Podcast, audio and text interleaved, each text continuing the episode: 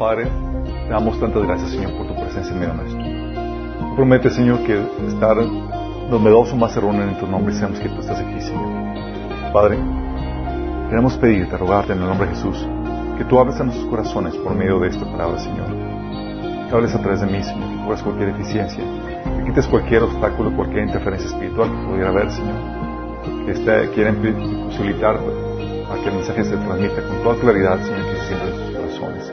Bendice a los que están aquí, Señor, a los que nos están sintonizando viendo desde cualquier parte, Señor. Te lo pedimos en el nombre de Jesús. Bueno, ok, vamos a hacer una recapitulación de lo que hemos estado viendo.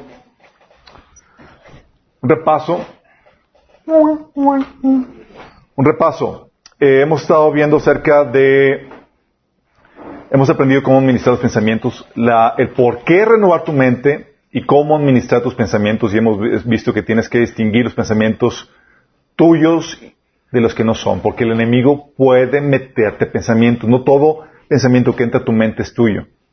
Entonces tienes que distinguirlo, tienes que poner un portero en tu, en, en tu cabeza o un, un agente aduanal. ¿Cómo,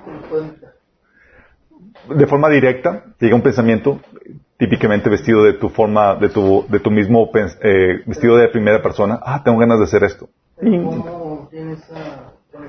¿Cómo tiene esa conexión? Porque los seres, como es un ser espiritual, igual que Dios, cuando nosotros tenemos conexión eh, con el ser espiritual por nuestro espíritu que nos habla y demás, y lo percibimos en la forma de pensamientos. Eso es lo que, hemos platicado. Entonces se percibe en la forma de pensamientos. Hay pensamientos que son inspirados por el enemigo y que son inspirados por, por Dios. Eso lo vimos también en la primera sesión donde vimos ejemplos donde David era inspirado por Satanás para hacer un, un, un censo indebido, al igual que Pedro inspirado por Satanás para, para ayudar a que Jesús, tuviera una pity party, ¿se acuerdan?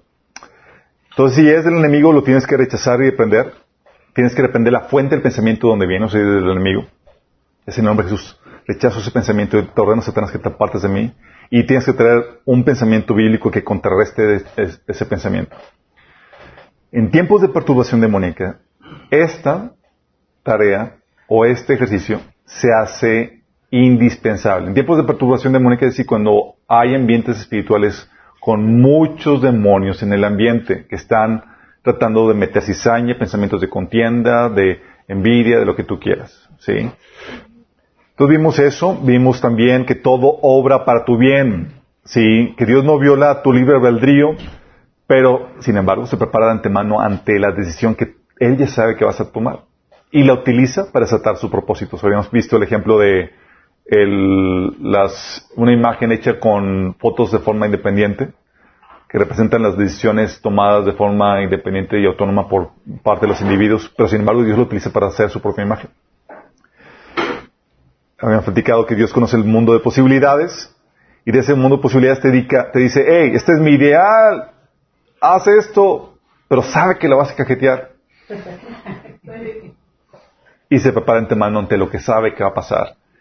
Y lo utiliza para desatar su propósito, para hacer de su ideal algo todavía aún más glorioso. Eso lo vimos a detalle en el tema de redención, cómo Dios, por medio de la redención, hace cosas aún más gloriosas. vimos también el propósito de Dios, de cómo obra todo para tu bien. Ah, es el propósito de Dios, Dios hace que todo obre para tu bien, no de acuerdo a tus planes, no de acuerdo a tus proyectos, ah, sino de acuerdo a sus propósitos para tu vida. Y son cuatro propósitos. Uno, el, el que se has hecho a la imagen de, Cristo. El otro, la salvación de tu alma, tu justificación. La otra es tu gloria y tu galardón eternos. Y el cuarto, las buenas obras, que se desatan las buenas obras que Él preparó en tu mano para ti. Todas ese llamado, esas buenas obras que Dios quiere que tú hagas, parte de esos propósitos. Entonces Dios luego va a utilizar todo lo que sucede en tu vida para esos cuatro propósitos. También vimos el porqué del dolor y el sufrimiento, ¿se acuerdan? Como no era el plan original de Dios, sin embargo, eh, es algo permitido porque Dios tenía que permitir que se mostrara o que se vivían las consecuencias de la decisión de rechazar a Dios. El, el dolor y sufrimiento vienen por consecuencia de que el hombre fue creado con libre albedrío y la capacidad de elección cosas necesarias para que el hombre pudiera tener la capacidad de amar. Sin eso no había esa posibilidad de que el hombre pudiera amar a Dios y Dios quería tener una relación con el hombre basada en el amor mutuo. ¿Se acuerdan? Entonces Dios decide creer eso, había la posibilidad de que el hombre desobedeciera, sí, y Dios decidió correr el riesgo, sabiendo de que, o mejor dicho, previendo de que Dios podía utilizar eso aún para traer aún más gloria a eso. Entonces, en el Inter, sabemos que, lo, que Adán y Eva pecaron y las consecuencias las tenemos hoy en día. Eh, también porque comprendimos que Dios creó el universo de una forma de sistema, que cualquier cosa que tú hagas va a afectar a, eh, través del espacio y del tiempo. O sea, va a afectar a tus contemporáneos y también a tu descendencia por, digo, sí, va a afectar a este sistema. Pero Dios redime el dolor y lo utiliza para tu salvación. ¿Cuántas veces o cuántas personas no han venido a los pies de Cristo por situaciones de sufrimiento, problemáticas y demás? Sí, aún Dios, dice la Biblia en Corintios eh, capítulo 11, que Dios nos disciplina, es decir, causa sufrimiento, causa dolor, causa alguna problemática para disciplinarnos, para que no seamos condenados con el mundo. También lo utiliza para tu santificación. Nos pone situaciones difíciles donde desarrolla nuestro carácter. Sí. Es algo que les he platicado, situaciones que pones en tu vida donde pone gente odiosa, que te hace la vida difícil, te causa problemáticas, te causa dolor, y Dios dice, esta es la situación ideal para forjar el carácter de Cristo en ti. También lo utiliza para que manifiestes el amor verdadero. Es ahora cuando tenemos la oportunidad de sufrir por causa de Cristo. También eh, eh, de sufrir por causa de los que han sido elegidos para salvación. Pablo decía que todo lo soporto por amor a los elegidos, a los destinados para ser salvos. También utiliza Dios para desatar tus, las buenas obras que prepararon tu mano para ti. Situaciones de dificultad y demás que Dios permite que pases y que pases victoriosamente. Dios los, utiliza para que tú puedas ayudar a otros como parte de tu propósito. También lo utiliza para tu gloria eterna. Pablo sufría un montón de situaciones o problemáticas y Pablo decía, hey, esas situaciones me añaden un mayor peso de gloria eterna. Y también lo utiliza Dios para que puedas conocer y exaltar sus atributos. Es por medio de estas situaciones, del dolor, de la dificultad, que Dios permite que, experimentes su consuelo, su poder sobre ti, eh, que experimentes su gloria en muy diversas facetas. Eh, de otra forma no podría experimentar al Dios que sana, al Dios que consuela, al Dios que provee, al Dios que rescata, etc. Sí. Y estas tipos de situaciones, chicos, son, son, tenerlas en mente, son, es muy importante porque vivimos en un mundo donde hay dolor y sufrimiento. Y tú como cristiano somos de los únicos que podemos darle sentido al dolor y al sufrimiento. Entonces ya nosotros tenemos la perspectiva redentora del dolor y sufrimiento. No le sacamos la vuelta a eso. De hecho, sabemos que vivimos en este mundo caído y tenemos que saber cómo taclear con la actitud correcta el dolor y sufrimiento. Si tú no lo tacleas de la forma correcta, tú quieres vivir empeñado en tener un mundo ideal sin dolor y sufrimiento, ¿qué crees que va a pasar? Vas a vivir el sentido porque no es así como opera la realidad. Jesús te dijo que en este mundo vas a tener qué? Aflicciones. Y dice, yo no quiero. Así como opera esta, esta faceta del, del mundo que yo. Pero, hey, el Señor dice, pero confía, yo vencí el mundo. Es decir, aunque esas aflicciones que el mundo ocasiona, Dios las, las voltea para tu bien. Las transforma para tu bien, para que tú venzas sobre esas aflicciones. Es algo que tienes que tener en mente. Si tú te aferras a una situación donde es que no quiero sufrir y, porque Dios permitió esto y demás y lo vas a vivir, vas a quedar amargado y no vas a poder abrazar todos los diseños redentores que Dios tiene para el dolor y el sufrimiento. ¿Sí entendemos? Situaciones, esto chicos es lo que me ayuda a entender y a pasar dolor y sufrimientos de una forma con buena actitud, estás sonriendo. Si Estás sufriendo de más, pero estás gozoso. Smiling through the pain, exactamente. Situaciones donde, oye, de repente te levantas todo adolorido, enfermo y demás, y dices, este mundo caído, pero wow, o sea, estoy viviendo para Cristo. Y esto Dios lo va a traer para mi gloria eterna. O sea, cada enfermedad, cada situación, como soy para, vivo para el Señor, mayor peso de gloria eterna. Situaciones de, de dificultad, de enfermedades, e incluso de crisis económica y más padecimientos que uno vive por el Señor. Aún en situaciones tan difíciles que vivimos cuando el Señor eh, nos, eh, se llevó a nuestro, a nuestro hijo, situaciones muy difíciles, nosotros teníamos la esperanza de que uno sabemos que Dios iba, lo vamos a volver a ver, pero también sabemos que mientras que estemos aquí, esas situaciones nos van a, eh, servir para poder ayudar a consolar a otros y también, como habíamos comentado, nos añade un mayor peso de gloria eterna. En una situación donde perdimos a nuestro hijo, luego tuvimos un aborto después, el consuelo que Dios nos dio fue eh, el Señor nos dijo, yo valgo la pena. Nos dio la oportunidad de manifestar el verdadero amor por Cristo. Sí, era, no se trata ya de ti, ya te consolé como obra para tu bien, ahora esta vez quiero que entiendas que, que yo valgo la pena todo sufrimiento. Es la manera en cómo muestras mi amor, eh, tu amor hacia mí. ¿Vamos? Todo eso lo vimos bien, chicos, y todo eso es esencial para que tengas una mentalidad, que tengas la mentalidad de Cristo que te lleva a pasar por encima de toda dificultad y toda adversidad. Es bien importante esto, porque estamos aprendiendo cuáles son los, la ideología y la forma en que Dios veía la situación que le permitió pasar el momento más difícil de su vida de una forma victoriosa, al punto de que estaban, estaba ahí cargando la cruz y él no lloraba por sí mismo y, las mujeres están llorando por él y el Señor le dice, no lloran por mí. O sea, no hagan piti, o sea, yo estoy, yo voy camino a mi propósito, yo voy, estoy en, un momento, en el momento más glorioso de, de, mi, vida. Camino hacia cumplir la obra de redención. Dice, pero lloran por ustedes. Dices, ¿cómo? ¿Por qué tiene esa mentalidad? Bueno, estamos viendo esta, todos estos puntos te ayudan a ver la mentalidad que tenía Cristo. Y es indispensable que tú lo tengas y que tengas en mente estos puntos porque va a haber situaciones difíciles donde vas a pasar dificultades, dolor y demás. Y tienes que saber cómo obra todo para tu bien, cómo Dios utiliza el sufrimiento para tu bien, cuáles son los propósitos para los cuales Dios está trabajando todas las circunstancias en tu vida. Pero a esto hay que añadirle una, una perspectiva más, que es la visión espiritual de la realidad, chicos. ¿Saben? Es hasta ahora, en el siglo XX, con los avances en la física cuántica que se ha descubierto que hay 10 dimensiones, no cuatro. Es que está lo largo, lo ancho, lo profundo y aparte del tiempo, como lo decía Einstein. Son cuatro dimensiones en las cuales vivimos. Pero hay más de cuatro dimensiones. Los, teóricos de la física cuántica han descubierto que hay, más de cuatro, sino, y dicen que hay hasta 10 dimensiones de las cuales nosotros tenemos solamente acceso o percibimos cuatro y los demás no percibimos. Imagínate lo, en lo que están llegando los físicos que estudian cómo está la composición de la creación. De hecho, esa misma conclusión es a lo que han llegado los que estudian el fenómeno ovni. Los que estudian el fenómeno ovni dicen, ¿sabes qué? Estos seres son reales, se han grabado y demás, de hecho no se supieron hace dos semanas o tres semanas salió el, el reporte oficial de Estados Unidos donde se acredita, sí, es un fenómeno real y no sabemos qué son. Sí, pero es real. Es un fenómeno real.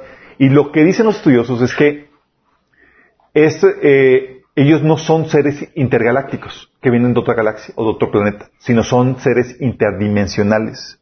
¿Por qué? Porque nunca vemos cuando llegan a la Tierra, pero aparecen y desaparecen a placer, lo cual dice que viajan a través de dimensiones. Oh. De hecho, tan consciente está ahorita la, la, sociedad científica acerca de las otras dimensiones de la realidad que eh, no sé si conozcan el CERN en Suiza. ¿Saben qué es el CERN? CERN. CERN, CERN, CERN. Excuse con mi acento. Uh, CERN es el centro de, um, ¿cómo se le llama? el, el gran colizador de, de hadrones. Eh, lo que hacen es que es una colisionador. Lo que hacen es que mandan partículas eh, subatómicas, chicos, a través de una carretera subterránea enorme y, lo, y, y, colapsan las partículas eh, subatómicas para que eh, se dividan en partículas aún más pequeñas y analizan las partículas que, que ¿Sí? ¿Y sabe lo que están tratando de hacer con el? No sé si sepan. Dice el exdirector de CERN, dice, un gran colisionador de, de hidrones, que, que, es lo que es CERN, podrá abrir una puerta a una dimensión adicional y por esta puerta podrían salir, podría salir algo o podríamos enviar algo a través de ella. Qué miedo. El exdirector, chicos. Estaban conscientes. Lo que, si han visto lo que, lo que, si saben lo que es un hoyo negro, bueno, ellos están diciendo que podrían abrir pequeños hoyos negros, así como son las películas, que de repente, boom, se abre. y podrían eh, tal cual están trabajando en eso, porque están conscientes de que hay otras dimensiones aparte de la física de la, de la nuestra, chicos.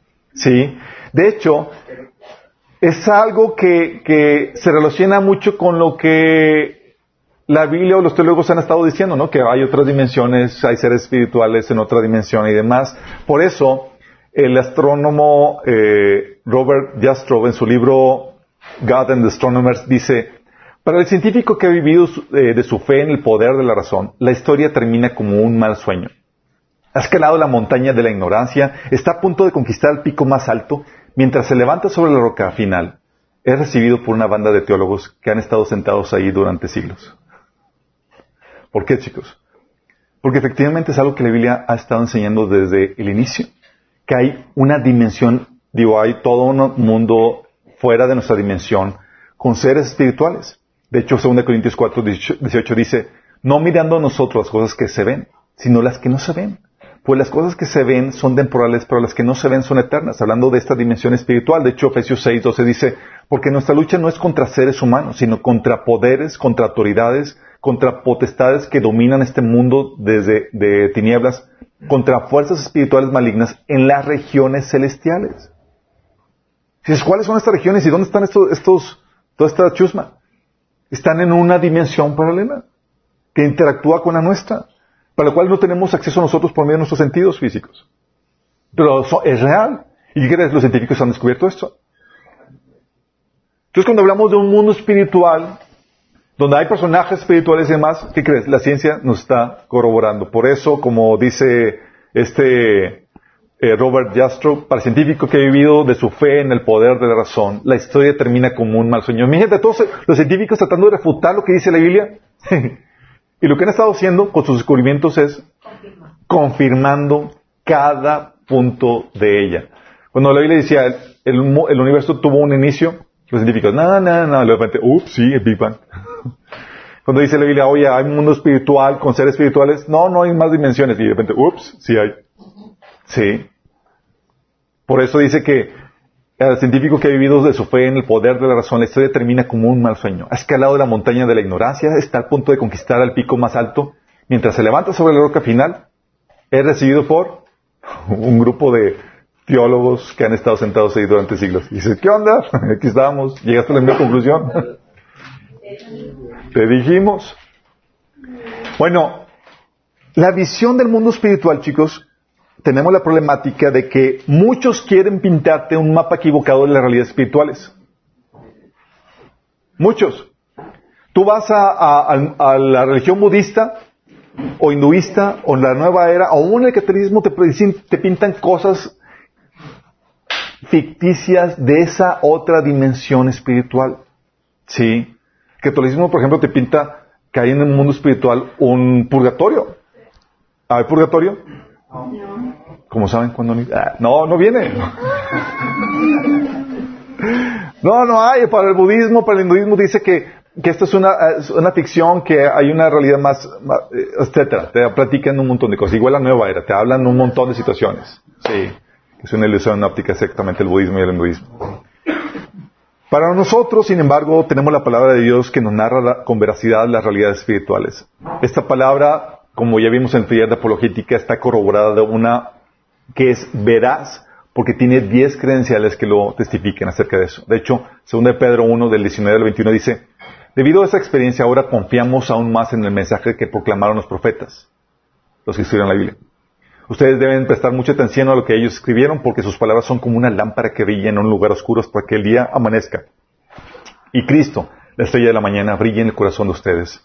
Sobre todo tienen que entender que ninguna profecía de la Escritura jamás surgió de la comprensión personal de los profetas, ni por iniciativa humana. Al contrario, fue el Espíritu quien impulsó a los profetas y ellos hablaron de parte de Dios. Y eso es importante que entiendas porque es el Espíritu de Dios hablando, inspirando a los profetas que te dan, te estaban dando un mapa o una descripción de la realidad espiritual al cual tú y yo no tenemos acceso de forma natural. Entonces, ¿qué pasa? El Señor viene y te da una descripción, una revelación de esas realidades espirituales. ¿Vamos? Y esa percepción o ese, esa realidad espiritual es sumamente importante en tu día a día para que sepas cómo vivir las realidades que vivimos en este mundo. Importantísimo.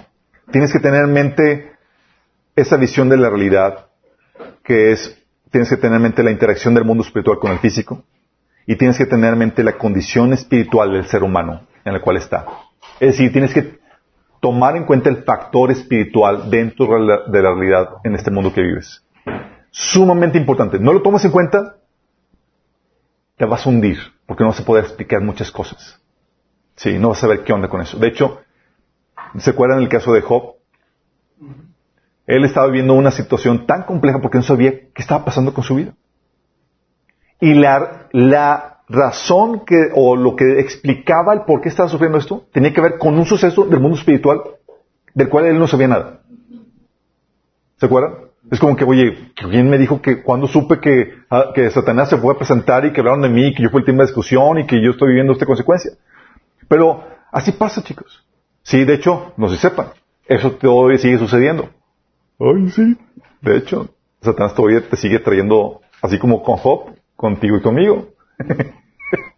Pero eso, eso, es otro tema, eso es para otro tema. Sí. Entonces que la Biblia te enseña que tienes que tener en mente la interacción del mundo espiritual con el físico, considerando que hay seres espirituales, ángeles y demonios, chicos. Y debes de tenerlo muy presente. Hay pasajes como 2 Reyes 6, del 14 al 18, que habla acerca de esto. Dice, por ejemplo, en ese pasaje, el rey envió allá un destacamento grande, está hablando del rey de Siria, eh, eh, que iba a invadir al pueblo de Israel, o mejor dicho, que siempre le frustraban los intentos de invasión contra Israel y dicen, pues ¿qué onda? Dice, no, pues hay un profeta en Israel, vamos, que lo que dice en los secretos de Alcoba, ese profeta se entera y lo da a conocer. Bueno, entonces el rey dice, pues ¿dónde está el profeta? Vamos a hacer. Entonces el rey envió un destacamento grande con caballos y carros de combate. Llegaron de noche y cercaron la ciudad. Por la mañana, cuando el criado del hombre de Dios se levantó para salir, vio un ejército con caballos y carros de combate que rodeaban la ciudad. ¡Ay, mi señor! exclamó el criado. ¿Qué vamos a hacer? No tengas miedo, respondió Eliseo. Los que están con nosotros son más que ellos. Entonces Eliseo oró, Señor, ábrale aquí así los ojos para que vean. El Señor así lo hizo. Y el criado vio que la colina estaba llena de caballos y de carros de fuego alrededor de Eliseo. Como ya los sirios se acercaban a él, Eliseo volvió a orar, Señor, castiga a esta gente con ceguera. Tranqui. el Señor hizo lo que le pidió Eliseo. ¿Se dan cuenta? Había una diferencia entre Giesi, el esclavo que no tenía mente o consideración el mundo espiritual, y la diferencia entre Eliseo, que está considerando el mundo espiritual. Y tú puedes la diferencia. Por un lado, Giesi todo paniqueado. Y el que consideraba el mundo espiritual, ¿cómo estaba? ¿Por qué? Porque estaba trayendo a su vida el factor espiritual vital para tiempos difíciles, especialmente así como esos. Otro caso, sí, dice Hebreos 1.14. ¿No son todos los ángeles espíritus dedicados al servicio divino enviados para ayudar a los que han de heredar la salvación? O sea, hasta hablando de que Dios te ha asignado ángeles guardianes que te protegen. Y uno a veces está más consciente de las problemáticas de la vida o de los riesgos y demás, y, no estamos y se nos olvida que, gracias a Dios, nos ha puesto seres espirituales que nos protegen. Hay otro episodio que nos habla así, nos da una visión muy reveladora del mundo espiritual y está en Daniel 10 del 12 al 14 que dice, se le aparece un ser espiritual a, Daniel y le dice, no tengas miedo, Daniel. Desde el primer día que empezaste a orar para recibir entendimiento y a humillarte delante de tu Dios, tu petición fue escuchada en el cielo. He venido en respuesta a tu oración. Wow. Fíjate cómo el mundo espiritual siendo afectado por nuestras oraciones. Pero durante 21 días el espíritu príncipe del reino de Persia me impidió el, me impidió el paso. ¿What? ¿Otro espíritu? Y que bloqueando el paso de la oración que tenía Daniel. Entonces vino a ayudarme Miguel, uno de los arcángeles, y lo dejé ahí con el espíritu príncipe del reino de Persia. ¿Lo dejó ahí platicando o no? Dice, tú te encaras mientras que yo voy a contestar la oración de Daniel. Ahora estoy aquí para explicar lo que sucederá en el futuro de tu pueblo, porque esta visión se trata de, un tiempo aún por venir. ¿Te das cuenta la, la visión del mundo espiritual? Y no crees que esto es, ah, bueno, eso fue un episodio único de Daniel. No, no, no te da una visión de cómo está operando continuamente el mundo físico con el mundo espiritual, chicos. Job te da otra muestra de esto. Job 1 del 6 a 7 dice, llegó el día en que los ángeles debían hacer el acto de presencia ante el Señor y con ellos se presentó también Satanás. Y el Señor preguntó, ¿de dónde vienes? Vengo de rondar la tierra y de recorrerla de extremo a otro, le respondió Satanás. Y te da una visión, un entendimiento de, cómo está operando el mundo espiritual. Satanás todavía sigue formando parte de la, de la corte celestial y tiene audiencia ahí ante el trono de Dios. Pero no por mucho tiempo, chicos. Efesios 3 del 8 al 10 dice, aunque soy el menos digno de todo el pueblo de Dios, por su gracia Él me concedió el privilegio de contarles a los gentiles acerca de los tesoros inagotables que tienen a disposición por medio de Cristo. Fui elegido para explicarles a todos el misterioso plan que Dios, el creador de todas las cosas, mantuvo oculto desde el comienzo. El propósito de Dios con todo esto fue utilizar a la iglesia para mostrar la amplia variedad de su sabiduría a todos los gobernantes y autoridades invisibles que están en los lugares celestiales. Fíjate, el propósito de la iglesia es predicar no solamente a las personas, sino a quién? Mostrar la amplia variedad de su sabiduría a todos los gobernantes y autoridades invisibles que están en los lugares celestiales. Qué heavy. Obviamente hay algunos aquí mirones. Digo, los ángeles del Señor son bienvenidos. ¡Qué fuerte! Y fíjate que, que lo grueso del asunto es que la tendencia a eh, pensar es que si te aparece un, si hay una aparición espiritual, angelical o algo, que tú vas a recibir revelación de ellos. Cuando lo que dice la Biblia es que, al contrario, ellos están recibiendo revelación, entendimiento por medio de la iglesia. Los Yomai. Eso vimos a detalle, ¿qué onda con eso en sabiduría culta? En 1 Pedro 1, 12 dice, se les dijo que el mensaje que habían recibido no era para ellos, sino para ustedes. Y ahora esta buena nueva les fue anunciada a ustedes por medio de aquellos que les predicaron con el poder del Espíritu Santo enviado del cielo. Todo es tan maravilloso que aún los ángeles observan con gran expectación cómo suceden estas cosas. tenemos a gente que no está así, seres espirituales que están viendo cómo va avanzando la obra de Dios con cada uno de nosotros y con la iglesia. Por eso les digo, chicos, Dios a los que dicen, la vida cristiana es bien aburrida. No, no sabes lo que estás diciendo. Sí, la vida cristiana es bien emocionante y tal vez lo hace Dios emocionante para que los ángeles se entretengan.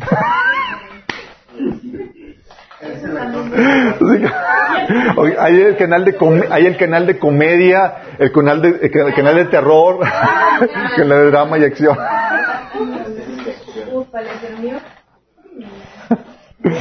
sí. Eh, dice 1 Corintios 2, del 7 al 8, más bien exponemos el misterio de la sabiduría de Dios, una sabiduría que ha estado escondida y que Dios ha destinado para nuestra gloria desde la eternidad. Ninguno de los gobernantes de este mundo la entendió, porque de haberla entendido no habrían crucificado al Señor de gloria. ¿Cuáles son los, gobernantes de este mundo? Los demonios. Juan 13, 27 dice, tan pronto como Judas tomó el pan, Satanás entró en él. Lo que vas a hacer, hazlo pronto, le dijo Jesús. Hablando de el factor espiritual interviniendo en la, en la, en la hora de la traición. Sí. O Juan 14:30 que dice, ya no hablaré más con ustedes porque viene el príncipe de este mundo. Él no tiene ningún dominio sobre mí. Hablando de Jesús no solamente veía a los, a los que lo iban a entregar, a los, a los que lo iban a, arrestar, sino veía más allá de eso, veía el mundo espiritual que estaba interactuando o actuando a través de esas personas que iban a apresarlos y que iban a, a condenarlo. Sí. Entonces tú tienes que entender, tener en mente la visión espiritual de las cosas, sabiendo que hay un mundo espiritual de demonios y de ángeles que están interactuando juntamente o a la par con nuestra realidad, chicos. Tú, por ejemplo, cuando ves en el caso de, eh, de Job y ves cómo interactúa el mundo espiritual en la vida de Job, tú ves que los demonios ocasionaron su pobreza, su enfermedad, ocasionaron que bandas de bandidos se levantaran contra él, inspirando a sus bandidos a que atacaran precisamente Job y demás. Tú ves a demonios ocasionando en el Nuevo Testamento enfermedades, posesiones y un montón de situaciones. Pero son aspectos espirituales, chicos. Es un mundo espiritual que es real y que ocasiona o que afecta la manera en cómo vive el hombre y cómo y lo que le pasa al hombre.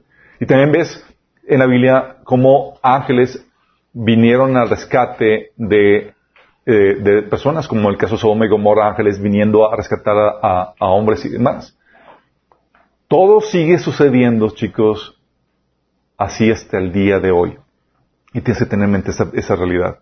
También tienes que tener una eh, consciente dentro de esta visión espiritual que más allá y fuera de los ángeles hay un Dios que está detrás de todo. Como controlando y utilizando a favor las circunstancias o las decisiones pecaminosas en las cuales te afectan. Juan 19, 11 dice, no tendrás, no tendrías ningún poder sobre mí si no te hubiera dado, si, no si no se te hubiera dado desde arriba. Le dijo Jesús a Pilato, chicos. ¿Estaba viendo Jesús a Pilato? Pero no estaba viendo Pilato. ¿Quién estaba viendo? A Dios quien le había dado ese poder. Dice, Dios te controla esto. Dice, no tendrías ningún poder sobre mí si no se te hubiera dado desde arriba. Le contestó Jesús. Por eso el que me, el que me puso en tus manos es culpable de un pecado más grande. O Hechos 3, 17, 18, que dice, ahora bien, hermanos, yo sé que ustedes y sus dirigentes actuaron así por ignorancia, pero de este modo Dios cumplió lo que de antemano había anunciado por medio de todos los profetas, que su Mesías tenía que padecer. Hablando, Pablo de que, digo, es este Pedro hablando de que, hey, ustedes crucificaron al Mesías, dice, pero Dios estaba detrás de toda esa situación cumpliendo las profecías y sus propósitos divinos. Fíjate, no solamente Dios estaba, no solamente Pedro estaba viendo las circunstancias, estaba viendo a Dios detrás de, las circunstancias, utilizando a su favor, a sus propósitos, las decisiones pecaminosas. Y es lo que hemos estado viendo en la sesión 2. Y no solamente ves a Dios cómo utiliza las decisiones pecaminosas, sino cómo te acompaña en situaciones difíciles. Dice, por ejemplo, Hebreos 11:27, que fue por la fe que Moisés salió de la tierra de Egipto sin tener, sin temer el enojo del rey. Siguió firme en su camino porque tenía los ojos puestos en el invisible. Imagínate, o sea, ya para que te pongan, te pongan aquí que la ira del faraón era algo de temer, era porque era algo intimidante. Pero te dice, ¿cómo se sostuvo Moisés? Dice, ¿cómo se sostuvo? Se estuvo como viendo al invisible, estaba viendo a Dios por encima de las circunstancias intimidantes que estaban rodeándolos. Juan 16, 32 dice, He aquí la hora viene y ha venido ya en que seréis esparcidos cada uno por su lado y me dejaréis solo. Mas no estoy solo, porque Padre está conmigo. ¿Te das cuenta cómo tenía la visión espiritual Jesús? Está consciente de que, hey, mi Padre acompañándome y dándome el valor y, y lo que necesito para pasar estos momentos difíciles. O también Dios proveyendo cuando lo necesitas. Éxodo dice este del 3 al 4. ¿Se acuerdan cómo estaban paniqueados los israelitas? Porque de repente, se les acabó la comida. Ah, ¿Quién se paniquea por eso?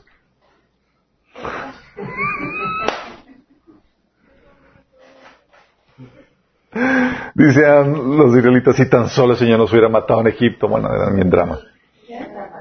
Sí, eran dramáticos.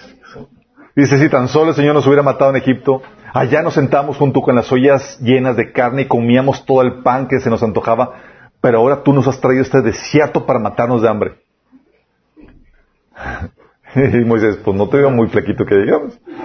Dice, entonces el Señor le dijo a Moisés, mira, haré llover alimento del cielo para ustedes. Cada día la gente podrá salir y recoger todo el alimento necesario para ese día.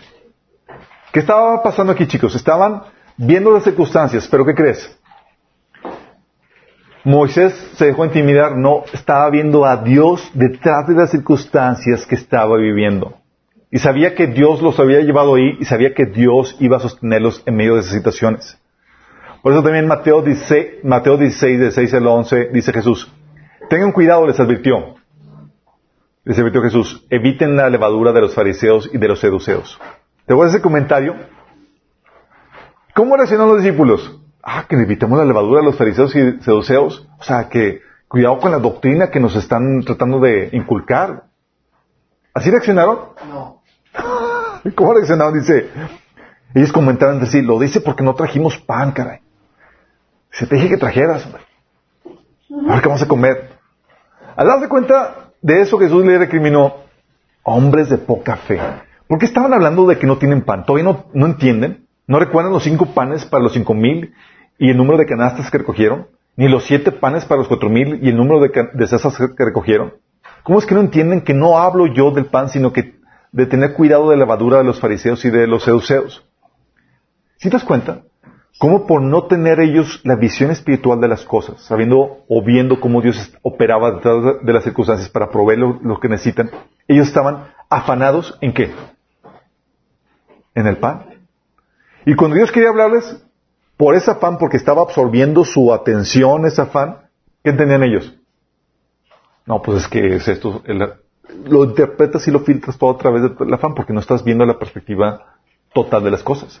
Porque no estás solo. Y las circunstancias que, te rodean no lo son todo. No son todo el factor, sino Dios detrás de ellas, que está ahí para proveerte y para ayudarte. Y lo que Jesús le está diciendo, ahí ¿no te acuerdas cómo Dios proveyó de forma milagrosa? Aquí y allá. O sea, ¿qué parte de, de, la ecuación entiendes? Bueno. Manda saludos.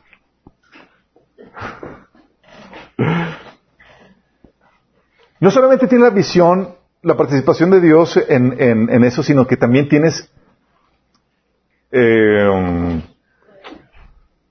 tienes como parte de lo que Dios hace de la participación, se me voy a añadir esto, el resguardo de una herencia en los cielos, que se va a manifestar en lo físico.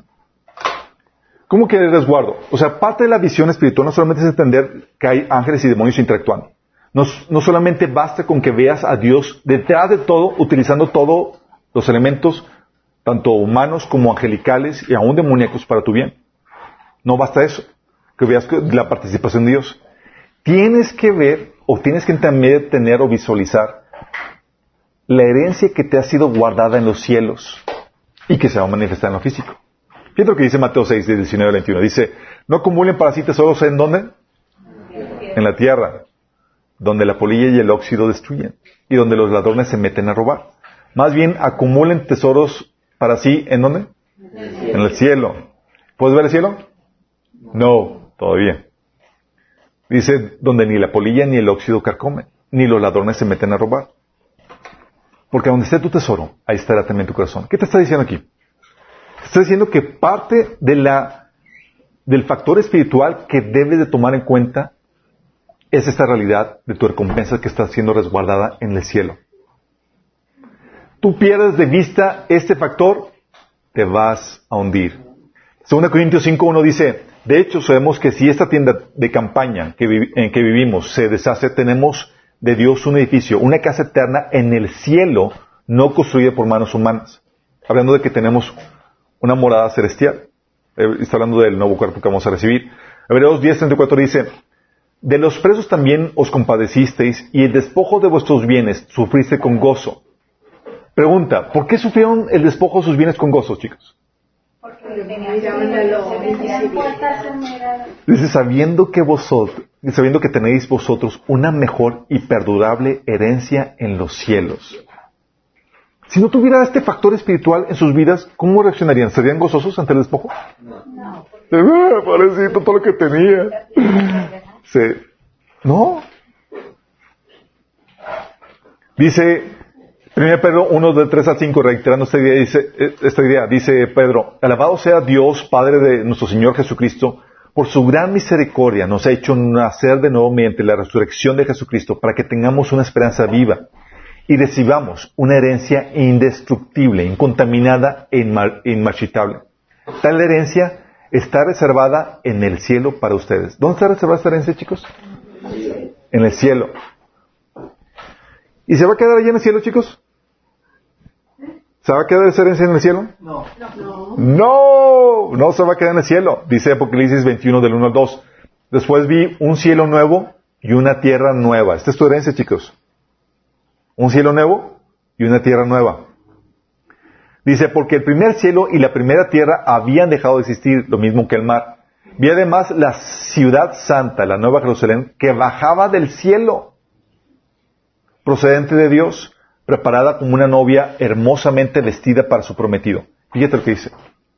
Que esta, nueva cielo, este nuevo cielo y esta nueva tierra salen o bajan del cielo con esa nueva ciudad. Esta nueva herencia, este nuevo, cielo, este nuevo cielo, esta nueva tierra, esta nueva ciudad está resguardada para nosotros en el cielo. Pero va a salir de ahí para el lugar que Dios ha fijado para ella. Colosenses 3, del 1 al 3 dice, ya que, han ya que han resucitado con Cristo, busquen las cosas de arriba donde está Cristo sentado a la derecha de Dios. Concentren su atención en las cosas de arriba, no en las de la tierra, porque ustedes han muerto y su vida está escondida en Cristo, con Cristo en Dios. ¿Te das cuenta que te está diciendo que, oye, tu motivación, las cosas que buscas, que sean que las de arriba? ¿Y las ves? No, son espirituales, pero son unas realidades. Según Corintios 4, 18 dice, así que no miramos las dificultades que ahora vemos, en cambio, fijamos nuestra vista en cosas que no pueden verse, pues las cosas que ahora podemos ver pronto se habrán ido, pero las cosas que no podemos ver permanecerán para siempre. El factor de la herencia espiritual que tú y yo tenemos.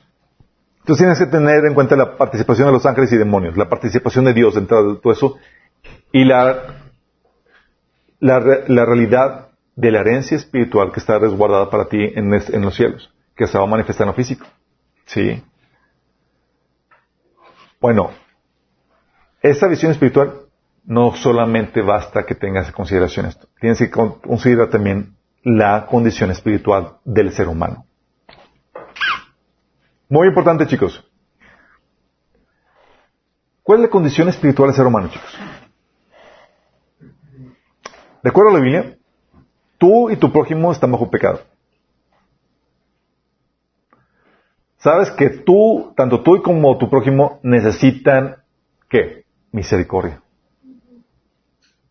Es decir, que se te condone o que se nos condone la deuda. ¿Estamos conscientes de eso? Porque hay una realidad espiritual con un juicio que tiene que ver con el mundo espiritual que nos afecta a nosotros. Y ese juicio es que somos pecadores y que somos reos de destrucción eterna. Romanos 3 del 10 al 11 dice, ya hemos demostrado que tanto judíos como los gentiles están bajo el pecado. Así está escrito. No hay un solo justo, ni siquiera uno. No hay nadie que entienda, nadie que busque a Dios. 1 Juan 1.8 dice, si decimos que no tenemos pecado, nos engañamos a nosotros mismos y la verdad no está en nosotros. Pero no solamente eso, chicos. Estamos bajo el pecado, somos pecadores, pero a eso hay que añadirle que también bajo esclavitud de Satanás, fuera de Cristo. Lucas 4, de 6 a 7 dice, ¿te acuerdas cuando le tentó, Satanás a Jesús? Dice, sobre estos reinos y todo su esplendor te daré autoridad porque a mí me ha sido entregado y puedo dárselo a quien yo quiera. Así que si me adoras, todo será tuyo. Pregunta, ¿era real lo que le dijo Satanás? Sí. Si era real, si no, no hubiera sido una tentación genuina. La pregunta, ¿cómo es que Satanás tiene control de todos los reinos de este mundo? Porque, porque el hombre, quienes gobiernan estos mundos, son esclavos de quién?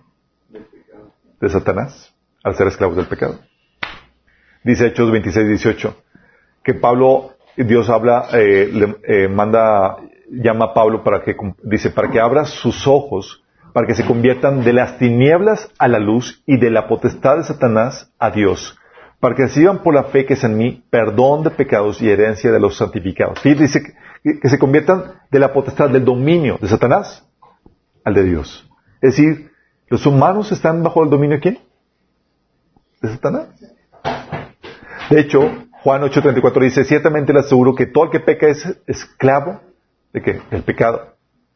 Sí, y Efesios 2, 2 dice que antes vivían en pecado igual que el resto de la gente, obedeciendo al diablo, el líder de los poderes del mundo invisible, quien es el espíritu que actúa en el corazón de los que se nieguen a obedecer a Dios. Romanos 6, 16 dice, ¿acaso no saben ustedes que cuando se entregan a alguien para obedecerlo, son esclavos de aquel a quien obedecen? Claro que lo son, ya sea del pecado que lleva a muerte o de la obediencia que lleva a justicia. Entonces, en tu condición de justicia, ahora eres esclavo de la justicia, ahora eres esclavo del pecado. Y si eres esclavo del pecado, la verdad es que estás obedeciendo a quién? Por eso Satanás podía ofrecer los reinos de este mundo a, Jesús. porque toda esa gente me hace caso. no obedeces, mi esclavo. Dice Corintios, 2 Corintios 4, 13, 4.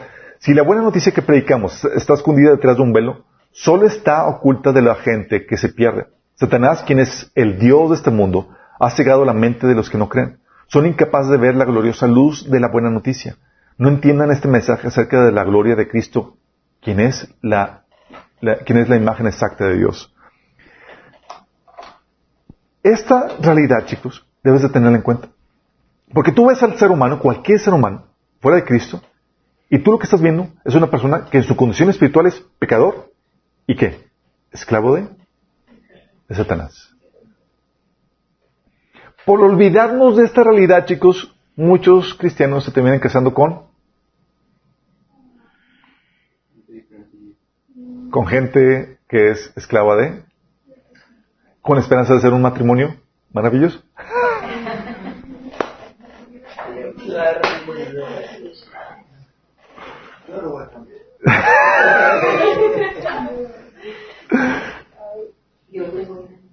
Y no solamente es esclavo de, Satanás, chicos, o sea, está bajo pecado, es esclavo de Satanás, y aparte es un reo camino a condenación.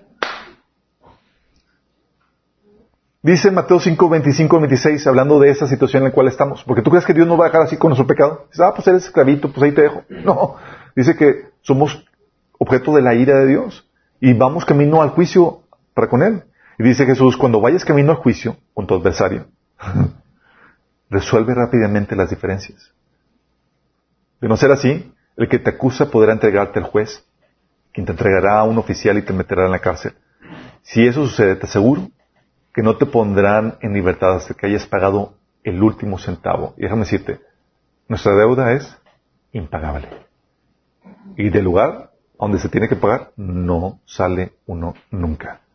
Mateo 25, 41 dice, entonces dirán también a los de la izquierda, apartados de mí, malditos al fuego eterno preparado para el diablo y sus ángeles. Hablando gente, Dios enviando gente con, ¿a dónde? Al lago de fuego, pero preparado para quién? para el diablo y sus ángeles. Puede Señor para él, pero ¿qué crees? ¿Tú vas a terminar con, con, con, tu Señor? Si es Dios, vas a terminar con él en el cielo. Si es Satanás, vas a terminar con él en, el lago de fuego. Dice Romanos 3:23, por cuanto todos pecaron y están destituidos de la gloria de Dios. Y cuando estamos destituidos de la gloria de Dios, no podemos entrar o estar cerca de, Él y de, su gloria, si no, si no somos redimidos. Entonces tenemos que la condición espiritual del ser humano es está bajo pecado, es esclavo de Satanás y va camino a, destrucción eterna. Pregunta, ¿tú cuando ves a la gente, la ves y la evalúas bajo esta realidad espiritual?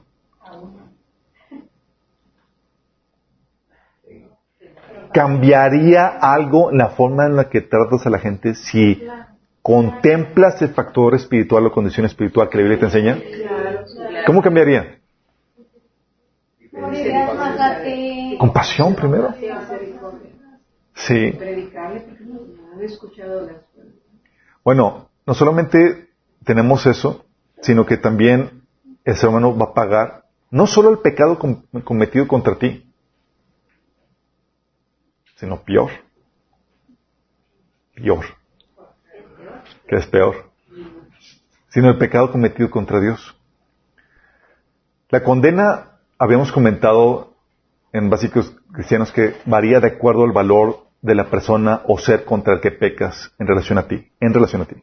Por ejemplo, la Biblia dice en Éxodo 21:15, alguien que hiera a su padre o su madre morirá. Esta condena de herir a alguien, chicos, y recibir la pena de muerte, no se aplicaba a nadie más que con tu papá. ¿Por qué?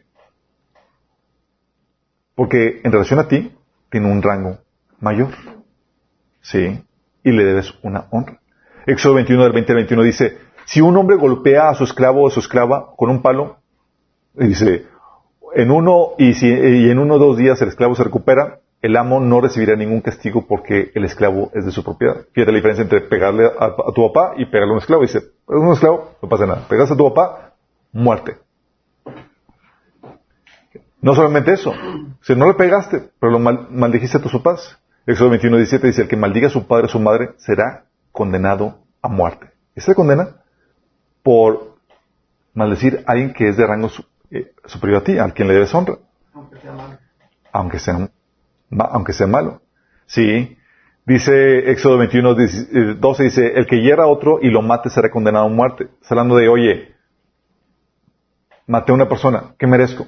Pues es debe el, castigo debe ser proporcional al delito. Mataste una vida, es ojo por ojo, diente por diente, vida por vida. Entonces, es pena de muerte. ¿Sí? Oye, pero yo no, yo no maté a mi papá, ¿por qué me van a quitar la vida? Porque el, el castigo varía de acuerdo al valor de la persona o ser contra el que pecas en relación a ti. Y a tu papá le debes más honra. Bueno, si el pecado solo fuera contra tu prójimo, no habría tanto problema, chicos. Sí. Primera Samuel 2.25 dice, si el hombre peca contra el hombre, hay jueces para juzgarlo. Pero si alguien peca contra el Señor, ¿quién intercederá por él? Está escrito. Y el pecado que tenemos no solamente es contra el ser humano, es contra Dios. Si la condena tiene que reflejar el valor de aquello que se ofende o se daña, ¿qué condena crees que se merezca el que pegue contra el ser cuyo valor no se puede cuantificar?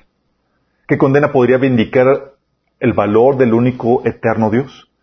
Ni toda la humanidad que haya existido ni existirá se iguala a su valor. Ni el valor de todo lo que hay en el planeta, ni el planeta mismo, pudiera compararse con su valor ni nuestro planeta con todo lo que hay, ni nuestro sistema solar, ni nuestra Vía Láctea, ni todas las estrellas y planetas de nuestra galaxia, ni billones de universos, ni el cielo con todos los ángeles podrían compararse ni remotamente al valor del Creador. ¿Tú has pecado contra Él? Tú estás frito. Por eso dice Salmo 49, 7 del 8, nadie puede salvar a nadie, ni pagarle a Dios rescate por la vida. Tal rescate es muy costoso, ningún pago es suficiente. Ahora entiendes por qué la expresión del autor de Hebreos que dice en el capítulo 10, versículo 31, horrenda cosa es caer en manos del Dios vivo. Isaías 66 del 22 al 24 dice, toda la humanidad vendrá a durar una semana tras semana y mes tras mes. Y cuando salgan verán los cadáveres de los que se han rebelado contra mí, los gusanos que los devoran nunca morirán, y el fuego que los quema nunca se apagará todos los que pasen por ahí se llenarán de horror absoluto. ¿Por qué? Porque la única condena que merece una persona por pecar contra Dios, que podría, que sería lo más justo, sería una eternidad en el infierno. No estás pecando contra tu hermano. Dices, ay, pero es demasiado. Dios es demasiado. Porque le dices 14 del 10 al 11 dice, que beberán también del, vino del furor de Dios que en la copa de su ira está puro, no diluido. serán atormentados con fuego y azufre en presencia de los santos ángeles y del Cordero. El humo de su tormento subirá por siempre jamás y no tendrán alivio ni de día ni de noche. Esa es la condena, la justa condena, chicos. Porque la condena, la severidad del castigo tiene que, eh, tiene que ser recíproca al valor de la persona o del ser contra el cual estás pecando. Y eso nos pone en graves problemas. Mira, unos cuantos minutos en el infierno bastarían para que la persona condene todos los pecados cometidos contra su prójimo. Pero no contra Dios. Para, pagar la condena cometida contra Él se necesita una eternidad. Esta es la realidad espiritual del ser humano. Y tú debes tomar en cuenta y considerarla. Porque cuando tú saludas a alguien en la calle, que no es cristiano, que no conoce al Señor y demás, tú estás saludando a alguien que está bajo pecado, esclavo de Satanás, reo, que es camino de condenación, o una muerte eterna por su pecado cometido no solamente por el prójimo, sino contra Dios principalmente. Todas esas cuestiones, chicos, la realidad de el mundo espiritual con sus ángeles y demonios, la realidad de que Dios está detrás de todo eso operando y utilizándolo para sus propósitos, la realidad de esa recompensa eterna, de esa, herencia eterna que está resguardada en el cielo, la realidad de, la condición espiritual del ser humano, debes de tomarlo en cuenta en tu día a día y no perderlo nunca de vista. Porque tiene implicaciones muy prácticas. Si combinas la visión global de cómo Dios creó todo, la creación, la caída, el juicio y la redención que estamos por ver, por ver, toda la trama bíblica, más aparte con la visión espiritual de las cosas. ¿Cómo reaccionarías, por ejemplo, con respecto al daño sufrido? Sufriste un daño. Primero, te lleva a morir a ti mismo, a tus sueños e ilusiones. Sí, en esta tierra. En la sesión 3 vimos que lo que se arruina no son los planes de Dios, ¿te acuerdan? ¿Cuáles planes se arruinan? No son nuestros, los de Dios.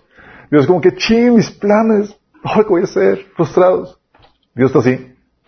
El día que tú veas a Dios paniqueado, corre. Nunca lo vas a encontrar así. Sí. Vimos que no son los planes de Dios los que se arruinan, sino nuestros sueños, ilusiones. La vida que deseamos tener, nuestro ideal. Por eso dice Jesús que el que haya su vida, ¿qué? La perderá. Y el que pierda su vida por causa de mí, ¿qué? La hallará. Sí. Entonces cuando hay un, daño sufrido, ah, pues yo tengo el paradigma completo, yo sé que en esta vida, causado por el pecado, sí mis planes se van a echar a perder muchas veces, va a causar dolor y demás, pero los planes de Dios van a prevalecer. Y me va a dar consuelo, y me va a dar la perspectiva acerca de esos planes de Dios para mi vida. Y tengo una herencia incorruptible. ¿Sí? Dios va a utilizar eso para desatar sus propósitos en mí. Sí, se arruinaron mis planes, ¿por qué crees? Los planes de Dios siempre van a prevalecer. Dice Romanos 8:28 que lo vimos en el, en el, a profundidad en la sesión 2 y 3, sabemos que los que aman a Dios, todas las cosas ayudan a bien. Esto es a los que conforme a su propósito son llamados. Entonces, oye, lo que el enemigo quiere hacer en mi contra, bajo esta perspectiva, sabemos que va a poder lograr realmente ser algo en contra mí. Lo que quiere hacer el enemigo en tu contra, ¿qué va a hacer? Va a desatar los propósitos de Dios para ti. ¿Qué ores? Ante esta perspectiva, hasta, estás agradecido con el enemigo. Y no solamente eso, a varios sufrimientos sí, Dios te consuela, pero Dios te lo va también a compensar, eso lo vimos en la sesión 3 y 4. Dice 1 Pedro 3, 4, 3, 14, pero aún si sufren por hacer lo correcto, Dios va a recompensarlos. Mateo 5, 4, dichosos los que lloran, ¿por qué? Porque serán consolados. Mateo 5, 10, Dichosos los perseguidos por causa de la justicia, porque el reino de los cielos les pertenece. Dios va a compensar eso. Entonces, tú ves el año sufrir y dices, ¿te afecta? Me lleva a morir por mí mismo, como Jesús me advirtió, y a vivir por los planes de Dios, los cuales permanecen. Me lleva a ver los, propósitos de Dios que se van a desatar en mí a través de eso que está, me está sucediendo. Y estoy consciente de que lo que haya partido, Dios me lo va a compensar con creces. Y con respecto a quien te hizo el daño, pues ya tienes la visión espiritual de las cosas, chicos. ¿Qué haces? ¿Extiendes misericordia o no? Dios sabe la condición de la persona. Oye, ¿te afectaron las decisiones pecaminosas de otros? Bueno, déjame decirte, tú también has ofendido y afectado a otros con tu pecado. No sé si te has dado cuenta de eso. ¿Y qué haces? Extiende la misericordia que esperas recibir de Dios porque estás consciente de que hay un mundo espiritual y que tú tienes una deuda también. ¿O no? Por eso dice Jesús en Mateo 18, de 23 a 34. El reino de los cielos se parece a un rey que quiso ajustar cuentas con sus siervos. Uh, es que temor con eso. Al comenzar a hacerlo, se le presentó uno que le debía mil, miles y miles de monedas de oro. Como él no tenía con qué pagar, el Señor mandó que le vendieran a él, a su esposa y a sus hijos, y todo lo que tenía para así saldar la deuda. El siervo se postó delante de él, tenga, tenga paciencia conmigo, le rogó, y se lo pagaré todo. El Señor se compadeció de su siervo, le perdonó la deuda y lo dejó en libertad. Al salir, aquel siervo se encontró con uno de sus compañeros que le debía cien monedas de plata. Le agarró del cuello y comenzó a estrangularlo. Págame lo que me debe, le exigió. Su compañero se postó delante de él, ten paciencia conmigo, le rogó, y te lo pagaré. Pero él se negó. Más bien fue y lo hizo meter en la cárcel hasta que pagara la deuda. Cuando los demás siervos vieron lo ocurrido, se entristecieron mucho y fueron a contarle a su señor todo lo que había sucedido. Entonces el señor mandó a llamar al siervo, siervo malvado, le increpó. Te perdoné toda aquella deuda porque me suplicaste. ¿No debías tú también haberte compadecido de tu compañero, así como yo me compadecí de ti? Y enojado, su señor lo entregó a los, a los carceleros para que lo torturaran hasta que pagara todo lo que debía. Así también mi Padre Celestial los tratará a ustedes a menos que cada uno perdone de corazón a su hermano. ¡Qué heavy! ¿Qué le pasa? ¿Qué se le olvidó? ¿Cómo, ¿Cómo podemos caer en esta actitud del siervo malo nosotros? Si perdemos de vista la realidad espiritual de nuestra condición y cómo hemos sido redimidos. ¿Pierdes de vista eso? De que, oye, toda la deuda que se te pagó. Se te va de la ecuación. Y en tu trato día a día, alguien te hizo una frega. Y como se te olvidó ese factor espiritual en la ecuación, tú empiezas a comportarte como el, como el, el, siervo malo. Dice, ah, pues no te perdono. Dices, bendito, no estás consciente de lo que, de lo que se te perdonó a ti. ¿Sabe lo que te va a pasar? ¿Sabe lo que va, lo que, la misericordia que tú has recibido? Al contrario, alguien pega contra ti y como tú estás consciente de la realidad espiritual para tu vida, que se te ha perdonado deuda impagable y que se te ha hecho heredero de una vida eterna, ¿qué haces? Al contrario, busca su salvación, no, su destrucción. ¿O sí? Oye, ves que esa persona está en problemas, camino a destrucción. Y tú ya saliste de esa situación, estás consciente de la realidad espiritual. Lucas 9 del 51 al 56 dice, cuando se acercaba el tiempo de ascender al cielo, Jesús salió con la con determinación hacia Jerusalén. Envió mensajeros por delante a una aldea de Samaria para que se hicieran los preparativos para su llegada. Pero los habitantes de la aldea no recibieron a Jesús porque iban camino a Jerusalén. Cuando Santiago y Juan vieron eso, le dijeron a Jesús, Señor, ¿quieres que hagamos bajar fuego del cielo para que los consuma como hizo Elías? y déjame decir, Seguro que muchos han orado aquí por ese tipo de situación. Señor, tantito fuego, haz así que le chamusque, así tantito, sí, déjale el tatemado. Sí. Para que escarmiente. Entonces Jesús se volvió a ellos y los reprendió. Y él dijo, ustedes no se dan cuenta de cómo es su corazón, o sea, no saben de qué espíritu son. Pues el Hijo del Hombre no vino a destruir vidas, sino a salvarlas. ¿Vino qué? No vino qué a destruir, sino a salvarlas. Así que siguieron de largo hacia otro pueblo. ¿Por qué? Porque ha llegado el tiempo de salvación. Jesús ya efectuó la redención y nosotros tenemos la oportunidad de llevar esa salvación a esa gente perdida. Oye, pero me dañó.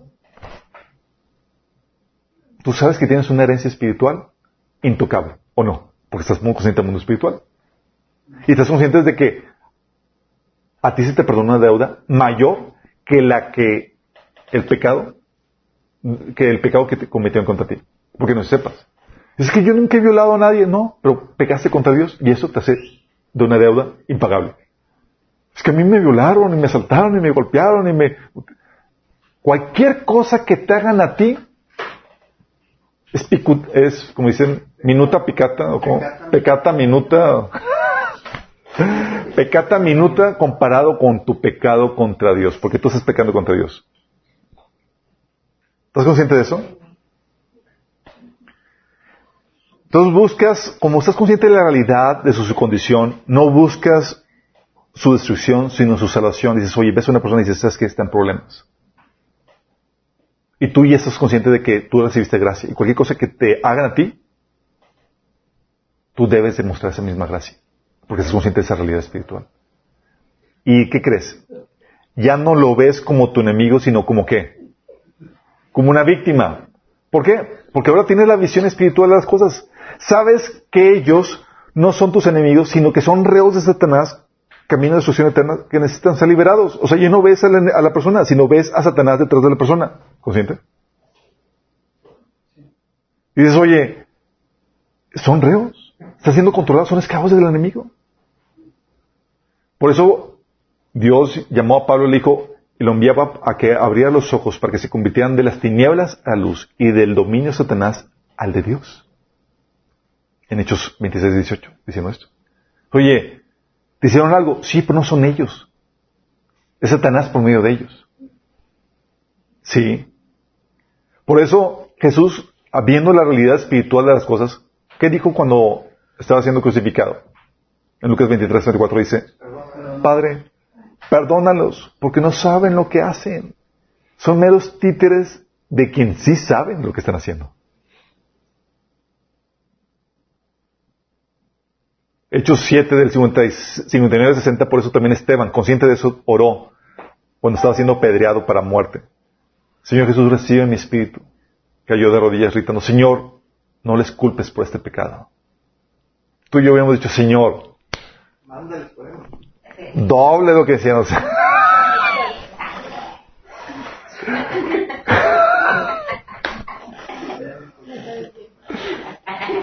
¿Por qué queremos venganza? Porque se nos olvida, se nos olvida de la tremenda deuda que se nos ha sido pagada. Se nos olvida de cómo Dios está detrás de todo eso, utilizándolo para nuestro bien. Se nos olvida que ellos son reos de Satanás y no son ellos, sino Satanás obrando en sus vidas para tratar de, de afectarnos para mal. Por eso la venganza, dice el Señor, es mío. Y entiendas el objetivo de que aunque destruyan o reinen tu vida, el objetivo es que liberarlos. ¿Sí o no?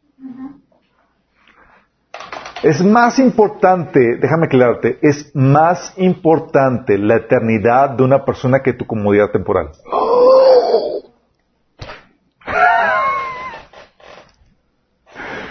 ¡Chin! Lo voy a repetir. No te tapas los oídos. No, no quiero escuchar. Es más importante la eternidad de una persona que tu comodidad temporal. Dice 2 Corintios 4 del 11 al 12. Es cierto, vivimos, en constante peligro de muerte porque servimos a Jesús. Para que la vida de Jesús sea evidente en nuestro cuerpo que muere. Así que vivimos de cara a la muerte, pero esto ha dado como resultado vida eterna para ustedes. Él estaba, ¿qué? Viviendo con cara a la muerte, dice, en situaciones muy difíciles, pero ¿para qué? Para dar vida a más personas, vida eterna. Y es lo que tiene en mente. Sí. Por eso, la Biblia nos dice que ores y bendigas a tus enemigos. Es difícil si pierdes de vista la visión espiritual. Pierdes de vista la, visión espiritual, no tiene sentido y es difícil. ¿Y si no te pasa? Pero tienes en mente la visión espiritual de cómo Dios está detrás de todo. Primero, ¿quién está detrás del enemigo? Satanás. Son reos, son víctimas del enemigo, quien el enemigo está utilizando como títeres. ¿Vamos? ¿Pero quién está detrás de Satanás? Dios utilizando todo eso para tu bien. Sí. Por eso dice que ores y bendigas a tus enemigos. Dice Mateo 5 del 43 al 44. Ahora han oído, dice, que la ley dice ama a tu prójimo y odia a tu enemigo, pero yo te digo, ama a tus enemigos, ora por los que te persiguen, bendice quienes te maldicen, hace bien a todos los que te odian. ¿Por qué, chicos? ¿Nos da un espíritu, espíritu masoquista?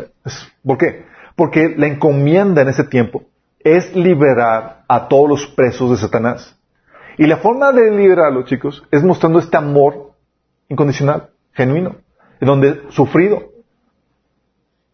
Donde sabes qué? Estoy aquí amándote, orando por ti, aunque eres malo. ¿Por qué? Porque estoy viendo más allá de la realidad que tú yo, que tú ves. Yo estoy viendo tu condición de muerte eterna y tu esclavitud a Satanás. Y tú que vas camino de destrucción eterna. Y yo he recibido una herencia espiritual, la gracia, el perdón de Dios. Y quiero rescatarte de esa esclavitud. Quiero rescatarte que pases del dominio, del control de Satanás, al de Dios. ¿Vamos entendiendo, chicos? Y de esa manera no te lo tomas personal. Cualquier cosa que te hagan no es personal, sino que haces guerra espiritual por ellos contra el verdadero enemigo. ¿Quién es el verdadero enemigo? Satanás. Dice Efesios 6 del 11 al 12 vestidos de toda armadura de Dios para que podáis estar firme contra las asechanzas del diablo, porque no tenemos lucha contra sangre y carne, sino contra principados, contra potestades, contra los gobernadores de las tinieblas de este siglo, contra huestes espirituales de maldad en las regiones celestes. Fíjate, dice que no tenemos lucha contra carne y sangre, es decir, no tenemos lucha contra los seres humanos, sino a favor de los seres humanos, pero contra, contra eh, los enemigos espirituales que tienen esclavizados al ser humano.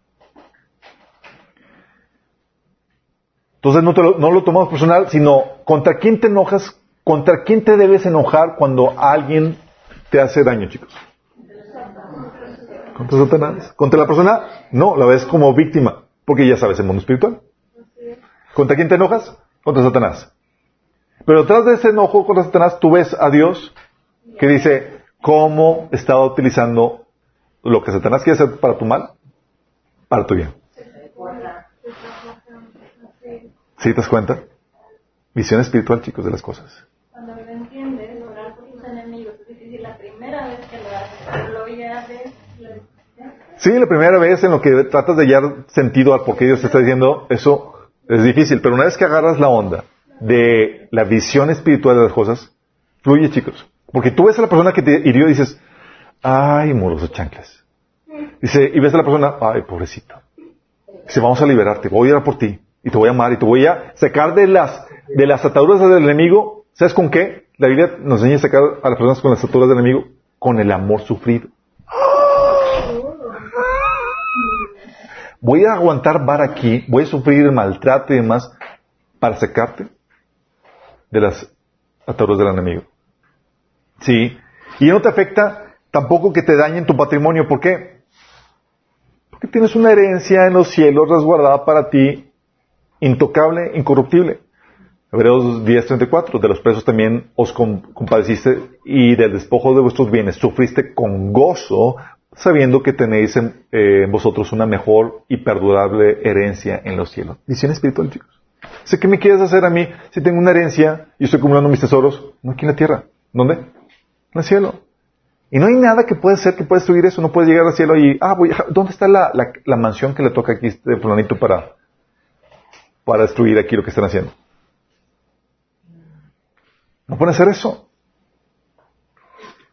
¿Te das cuenta importante de la, visión espiritual de las cosas? Pierde de vista la visión espiritual y el enemigo te va a llevar a que pelees contra las personas, a que te resientas contra ellas. Va a meter división. Y no te hace compadecer por el prójimo, porque no lo ves como una, víctima del enemigo. Ni si también se te va a olvidar que tú has sido perdonado y que debes demostrar la misericordia contra ellos. Porque pierdes de vista el mundo espiritual. Y si pierdes de vista la realidad espiritual que te escribe la Biblia, tú empiezas a vivir como un mundano normal, como una persona del mundo. Sí. Y pierdes de vista al verdadero enemigo. ¿Quieres entender por qué Jesús podía reaccionar así como estaba reaccionando en los tiempos más difíciles? ¿Por qué cuando estaba en el camino a la crucifixión Jesús dijo, perdónalo, Señor, porque no saben lo que hacen? ¿Cómo uno podría hacer eso? Porque pensaba de esta forma, chicos. Y este pensar, ¿sabes qué? Dios te lo va a forjar en ti. Adivina cómo.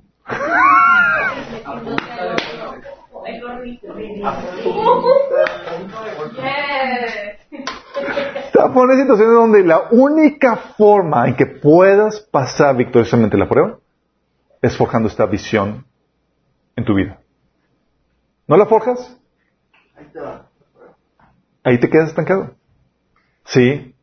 Y de repente, lo que Dios te ordena de amar a tu enemigo, orar por los que te persiguen, eh, hacer guerra contra los demonios a favor de las personas, todo empieza a tener sentido. Dices, ah, ahora entiendo por qué es que, que ame a las personas.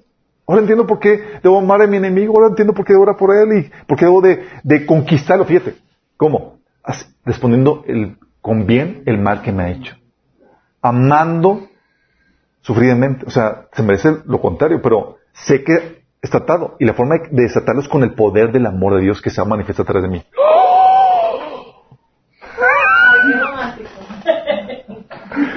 En Sabiduría Oculta, la serie vimos que la manifestación más grande del poder de Dios es el amor.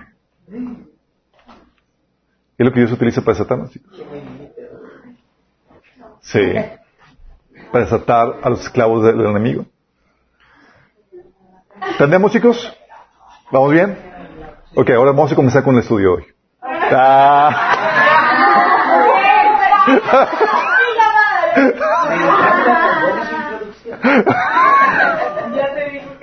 No, ¿cómo crees? No, con esta. Con esto lo que llevamos, chicos, hemos aprendido que debes saber administrar tus pensamientos, porque el enemigo va a tratar de moldear tu pensar si no aprendes a pescar lo, que el enemigo te introduce en la mente. Que debes saber que ahora sabes cómo todo obra para tu bien. Sabes cómo Dios redime el dolor y el sufrimiento.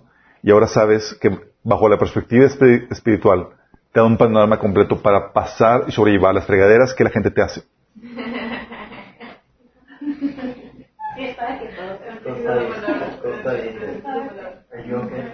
¿Vamos bien con esto, chicos? Ok, acuérdense, taller de mente renovada es para frustrarte la piti party. Frustrarte, arruinarte la piti party. Es como que, quiero. Te, te hace falta cambiar de mentalidad. Sí. Vamos a orar. Amado Padre Celestial, te damos gracias. Porque de ti obtenemos toda sabiduría, Señor, todo entendimiento acerca de cómo opera el mundo espiritual. Esa sabiduría, ese entendimiento, Señor, nos ayuda a sobrellevar las dificultades, las situaciones difíciles que vivimos en nuestro día a día, Señor. Porque ya no nos dejamos sobrecoger por las personas que nos atacan, no por las circunstancias difíciles. Ahora vemos que hay un mundo espiritual, Señor. Una realidad que sobrepasa esta, este mundo físico. Que tú estás detrás de todo esto, Señor, utilizándolo para nuestro bien, Señor que hay personas atadas, esclavizadas que necesitan ser liberadas y que tú nos has puesto aquí para llevar a cabo la tarea, el cometido, Señor, de liberarlos de esa esclavitud del enemigo, para que pasen a tu reino, Señor. Señor, que no, que no perdamos de vista esta realidad espiritual. Que en nuestro día a día podamos tener siempre en mente esa visión espiritual, así como Jesús la tuvo y así como tú nos ordenas tener, Señor. Ayúdanos, Señor. Te lo pedimos en nombre de Jesús.